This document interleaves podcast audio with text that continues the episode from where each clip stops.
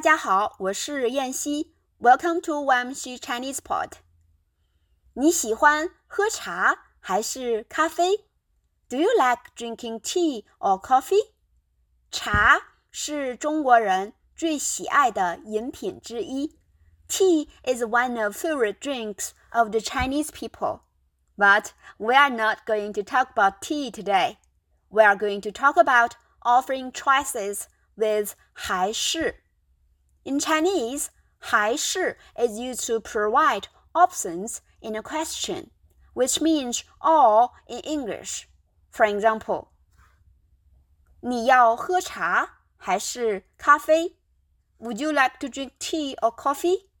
你要 you want 喝 drink 茶 tea 还是 or 咖啡 coffee。 你要喝茶还是咖啡？Would you like to drink tea or coffee? When you are asked a question of this form, generally speaking, there are two ways you are expected to answer, either option A or option B. 你要喝茶还是咖啡？If you want to drink tea, then you can answer 我要喝茶。 if you like drinking coffee, then you can say 我要喝咖啡. Now let's have a look at more examples. Conversation 1. Imagine now you are in a restaurant and you want to order a bowl of beef noodles. Then you tell the waitress, 我要一碗牛肉面。 I'd like a bowl of beef noodles. 我要 I want 一碗. Here notice the tone changes of e. When e is preceded by the third tone, it changes into the fourth tone, but the written form doesn't change, so it is read 一碗一碗我要一碗牛肉面.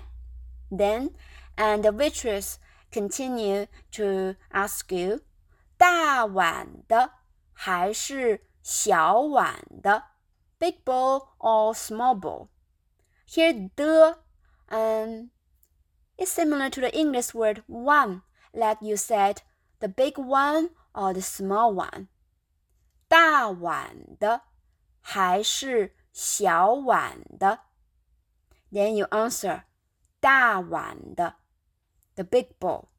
I want to, I want the big one. 大碗的. Okay, now let's move on to conversation two. 他是美国人还是英国人？Is he American or British?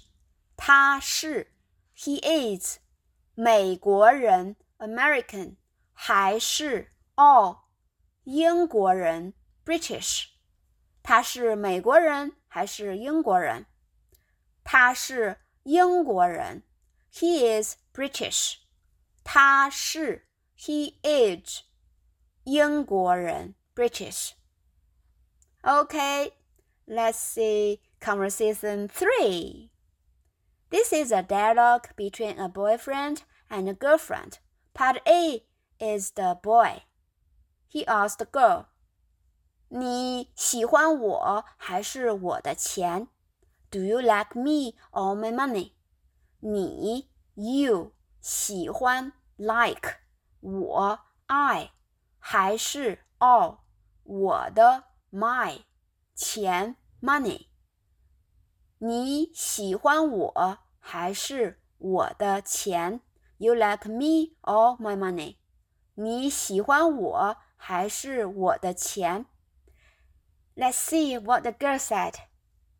The girl says, 人和钱我都喜欢。She liked both, right? So here, even though the boy gave two options for this girl to choose, but the girl chose both of them. 人 means person, and 和 means and，钱 means money，我 I and 都 here means both and 喜欢 like 人和钱 the person of you and your money I like both 人和钱我都喜欢 so the answer to the 还是 question and not always um, for you um, to answer with one option. It depends on the specific situation.